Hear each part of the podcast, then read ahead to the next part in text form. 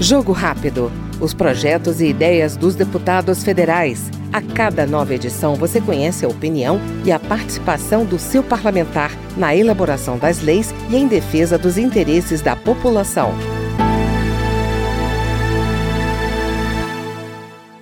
A Comissão de Constituição e Justiça aprovou o projeto que prevê a figura do estelionato digital como crime.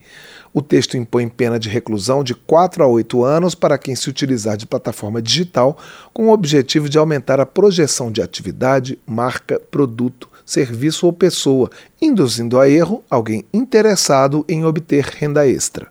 Segundo a relatora da proposta, a deputada Rosângela Moro, do União Paulista, a prática é cada vez mais comum no país. Tem se tornado cada vez mais corriqueiro a aplicação de golpes por meio de plataformas digitais e aplicativos. Tomemos como exemplo a recente notícia do golpe do InstaMoney, que promete pagamento por curtidas e tem o mesmo modus operandi de fraudes em plataformas como Netflix, TikTok Pay e Play Premiado. Nessa prática, engana diversos usuários da internet que, após assinarem um anúncio fraudulento no YouTube, adquirem um suposto aplicativo por 147 reais, na esperança de ganhar até 200 reais por dia e conquistar a independência financeira, apenas por curtir publicações no Instagram. Esta foi a deputada Rosângela Moro, do União de São Paulo.